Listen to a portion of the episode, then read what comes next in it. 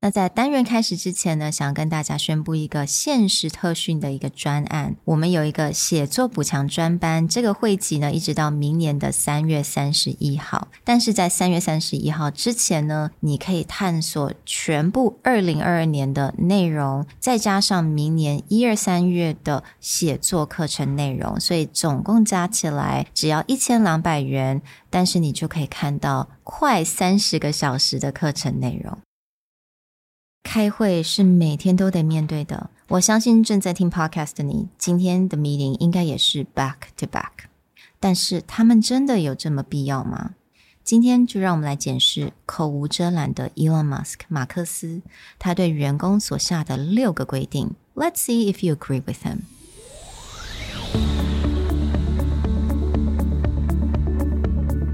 Hello，欢迎来到 Executive Plus 主管与沟通力的 Podcast。 I'm Sherry, an educator, certified coach, and style enthusiast. 我相信专业有效的沟通是语言跟逻辑的完美结合。And I'm Nick, a startup consultant, corporate trainer, and late night gaming junkie. I believe great communication requires the right mindset and solid frameworks.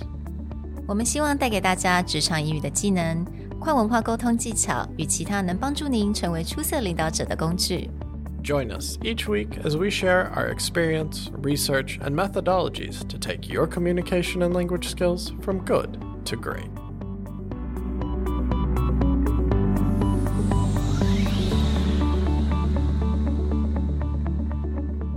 Hey, everybody, welcome back to the Executive Plus podcast. Elon Musk sent out an email with his six rules for insane productivity to all of his Tesla staff.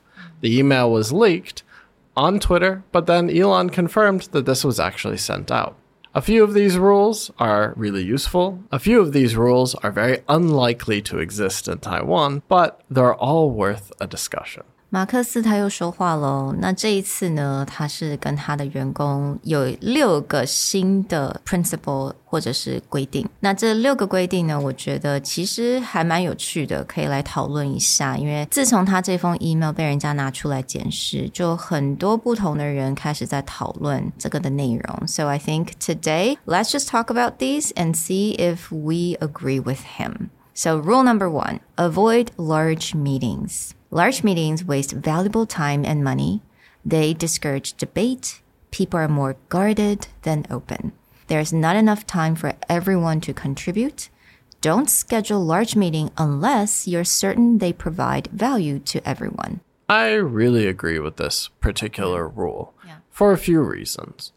One is if you followed our social styles series, we actually talked about there are certain social styles, like an amiable or an analytical, where large groups are a place where they're very uncomfortable sharing. Mm. So you're only going to get one or two key voices in that meeting. And that doesn't mean the rest of the people in that group don't have something to say. It just means that situation is very uncomfortable or unsafe for them to give their opinion because they don't like, say, a public debate or they don't like the spotlight. So the moment you put 10, 20, 50 people in a room, you have basically killed perhaps 75% mm. of the people's willingness to contribute to that meeting. And on top of that, I believe Elon Musk is an introvert. 他应该是内向者。那我觉得内向者本身其实就是很不喜欢在这种比较多人的这样子的 setting 之下。And I really like number three, which is people are more guarded than open. 我觉得这个部分真的是非常的，you know, it's absolutely correct，因为。 大部分的人在很多人面前，尤其是可能是不同的长官面前，就会讲话很谨慎。他会有很多保留的，他可能会非常不想要讲他真心所想讲的话。So I do think that large meetings is not very suitable for majority of the people. And getting to that fourth one, there's not enough time for everyone to contribute. Mm. Specifically, one of the reasons as a company, we have avoided larger scale trainings before we used to do 75 to 100 people in a room kind of trainings is because you find that it ends up being a lot more surface of a discussion. Yeah.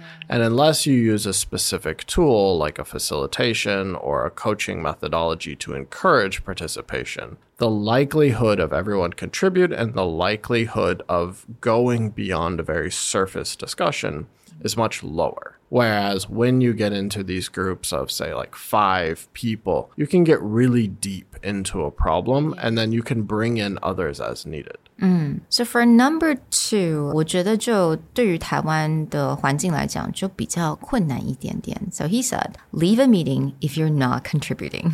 And I think the principle behind this is really good. Yeah. But in Taiwan or even in the US, it's insanely awkward in most cases for someone to walk out of a meeting. Mm-hmm. Interestingly enough, Elon Musk is not the first proponent of this, where he talks about how important it is. Steve Jobs is quite famous for this, where he would look in a meeting and then be like, Why are you here? and if anyone was not directly requested, to contribute or they have some specific part of the meeting where they're doing something. Steve Jobs throw that person out of the oh, meeting. Oh, really? Yeah. You don't need to be here. You can go now. Mm.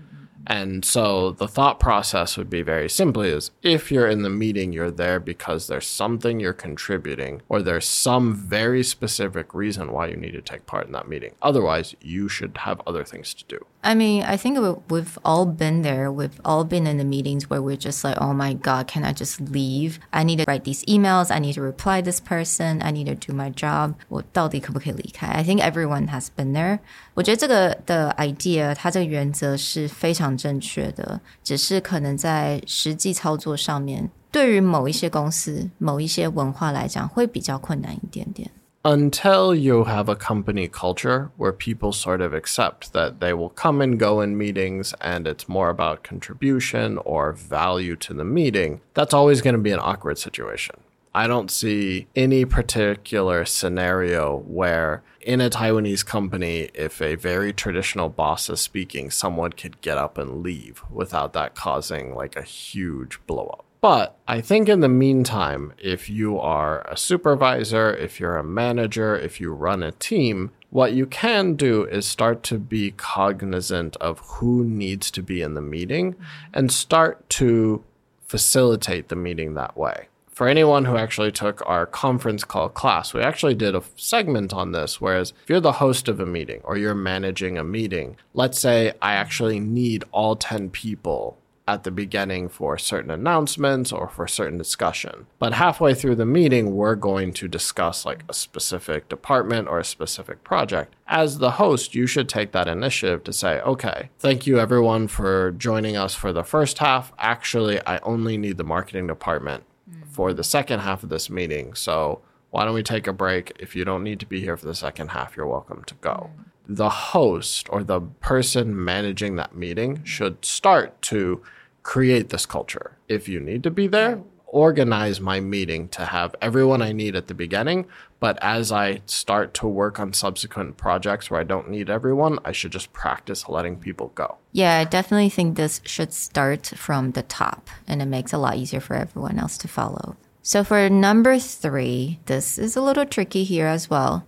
Forget the chain of command。那这个 chain of command 意思就是这个在一个组织里面上层跟下层这些的人关系。In layman's terms, he basically says you should just communicate with people directly. You should not expect to go through some roundabout circle of explaining something. But to me, this is a very American culture oriented idea. It's a very open door idea. One of the most frustrating things I saw new foreigners working, say, in cram schools or coming to Taiwan to work in Taiwan's environment for the first time is that most of Taiwan's situation operates on the complete opposite of this, which is not to say that hierarchy is bad, but it's more along the lines of let's say your boss has a problem with your work performance, they are unlikely to directly talk to you about it. they are more likely to go through a colleague or some other way in order to help save face and not make this directly confrontational. So the idea of just forget the chain of command up or down, you just go talk to that person would be very difficult culturally in Asia. It is. And he did say that fast communicator make fast decision and fast decision equals competitive advantage。那我觉得这个的原理没有错，我觉得它是正确的。当然，如果你们能够比较快速的决定一件事情的话，对于公司来讲，对于整个组织来讲都是比较好的。所以当然就是如果你能的话，能够直接的沟通，of course that would definitely be preferred, but obviously Everyone here still needs to respect the organization structure. I think where this applies more clearly is in the startup world, especially that last piece. Fast decisions equals competitive advantage.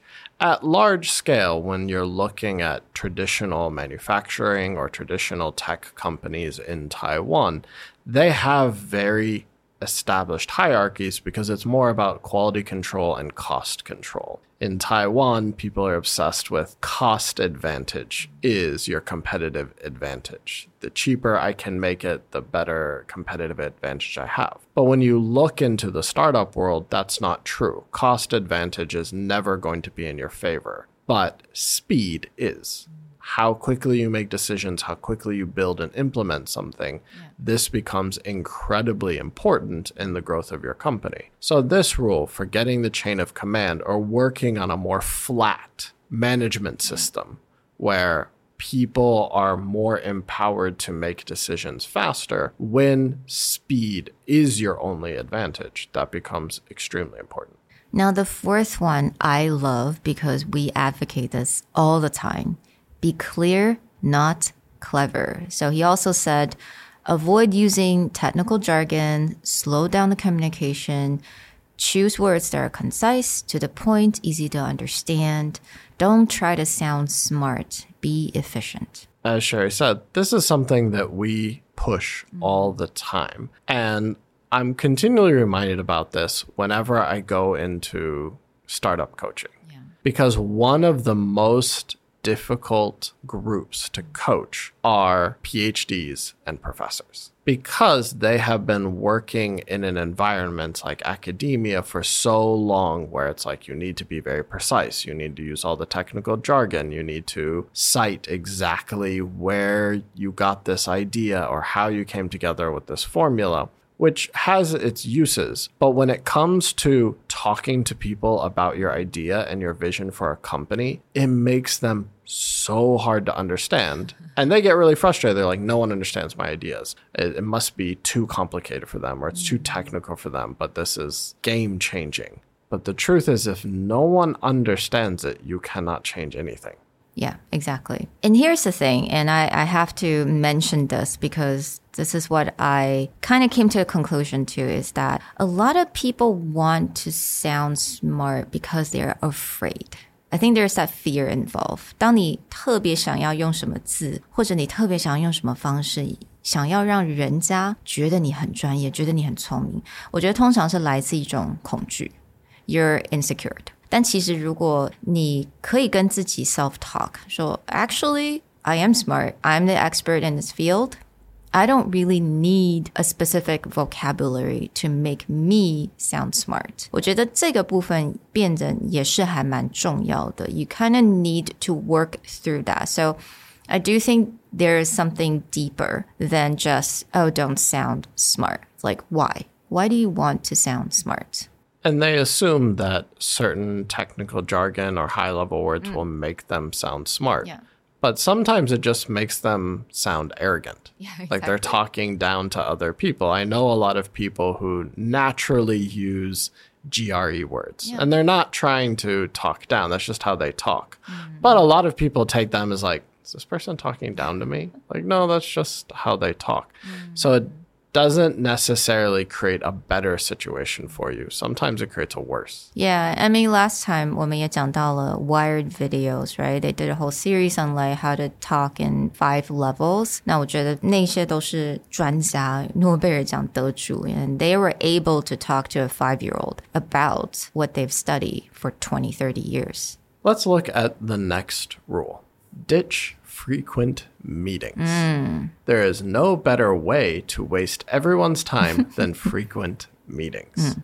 And I really like what he said. You can resolve most issues without meetings at all. This is so true to be really honest，因为通常在解决一件事情的时候，可能是你还有其他两个人 involved，或者是只有你跟另外一个人 involved。如果真的是一个非常 urgent 的一件事情的话，其实两个人就可以解决的事情了。为什么还要把全部人啊、呃、拉进来，每个礼拜然后都讲一样的事情？So I I love this. I hate frequent meetings because they are truly a waste of time. And he points something out a bit indirectly, but it's the idea that meetings are there to solve something.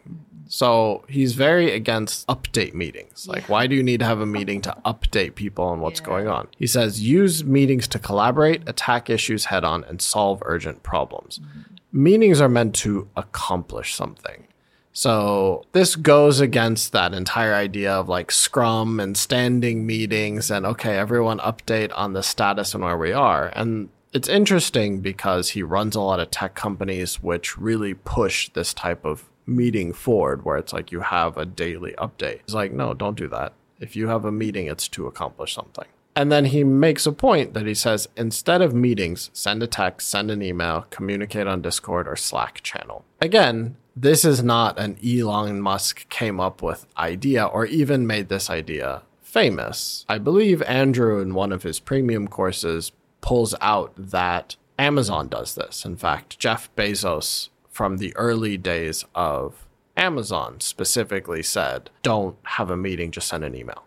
Mm. Like, we don't have meetings. There's no point in that. Mm. You send an email or you send a message in order to get this kind of update or just status information across. And I like what he said. Don't interrupt your team's workflow unless it's absolutely necessary. 我觉得有很多这种 weekly meetings, frequent meetings，它真的会影响到大家的这种工作的流程。有的时候你正很顺的在解决一件事情的时候，突然间你的那个 meeting notice pop in，it's like oh, I have to go，然后我又得讲一样的事情，but I'm working on this right now. Like that's interrupting someone else's workflow. Back to all right in Taiwan, could you get away with this? Could you go convince high manager in your company, yeah, we should get rid of meetings? Probably not. But back to considering everyone's time if you have some kind of policy, say, let's have a standing meeting every day, or there needs to be a certain amount of discussions via KPI, etc., then as the manager or as someone running the meeting, just think about what is the most important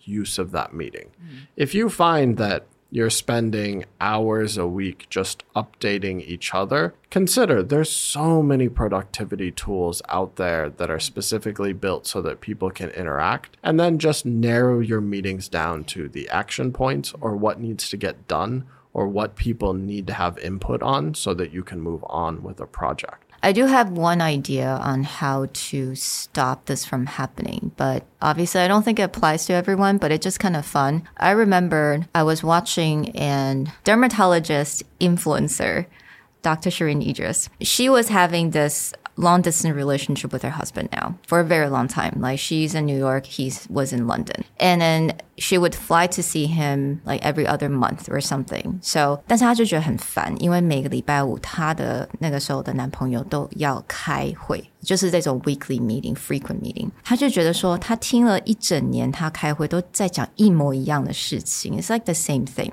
她觉得很烦，所以有一次呢，他们就去了一个 team building events。Like they invited everyone, their spouse, their girlfriend, whatever, all go to this team building events。所以是她那个时候男朋友的公司所办。 所以呢，开会当然开到一半呢，然后他那个 CEO 就站起来说：“来，哎，anyone had any question？” 然后我觉得他也真的还蛮厉害的，she's really like brave to do this. 当然，她不是那个公司的员工，但是她就 you know she kind of looked around. She's like, all right, and she raised her hand and go, you guys really need to get rid of that meetings. You guys say the same thing over and over again. It's the same language that you used.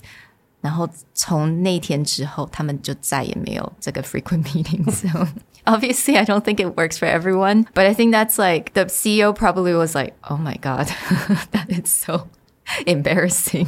I think this is one of those things where if you just go in and complain about meetings, like, oh, we don't like meetings, then it's very unlikely that people will listen to you. But if you're able to go in with a pretty strong argument to say, okay, every week We have this meeting, or every month we have this meeting, but until now, I cannot track anything that shows me the productivity or the use level of that meeting. What's getting better? What decisions are critically being made? So maybe we need to change the format or we need to think about a different way to do this. Mm-hmm. But bringing in a stronger reasoning or a logic or proof that there's a different way to do this may help. Again, I think in Taiwan, it's a bit hard working in traditional Taiwanese companies before. Sometimes it's just like supervisors or bosses, etc., like to have a place where they can just talk. But if you're coming up in your company or holding these positions, we would strongly encourage to rethink the purpose of the meeting. Maybe you don't have to get rid of them, but how you facilitate it, how you use people's time, and how action oriented you are are all within your control. So for number six, which is the last one, he said, use common sense. 用用你的尝试，我觉得这个部分真的还蛮有趣的。So he said, if a company rule doesn't make sense, doesn't contribute to progress, doesn't apply to your specific situation, then avoid that rule altogether. Yeah, he sums it up saying, in general, don't follow rules, follow principles. Mm. Now, this you have to be careful with. Of course, there are rules you should follow. Yeah. In the case of like the healthcare industry, you cannot just go around making up whatever you want to do. But what he's trying to bring back is that sometimes people follow rules without questioning what's that rule in place for? Yeah. And a lot of times, rules or guidelines were created decades ago mm-hmm. to solve a very specific situation that may no longer exist. And so, if there's a rule or a guideline that there's a better way to do it, there is better efficiency, there's better for your coworkers, for yourself, etc. You should consider what that is and if the guideline or rule still applies or is still relevant to your situation today. Mm. Well, we hope that you enjoyed this look and deep diving with us into Elon Musk's six rules for productivity. If you have any comments or thoughts about how reasonable they are, can they be implemented, and what you would do with them in your workspace, please let us know in the comments on Facebook or Instagram or email us and let us know what you think about these rules. I'll talk to you guys next time. Bye. Bye.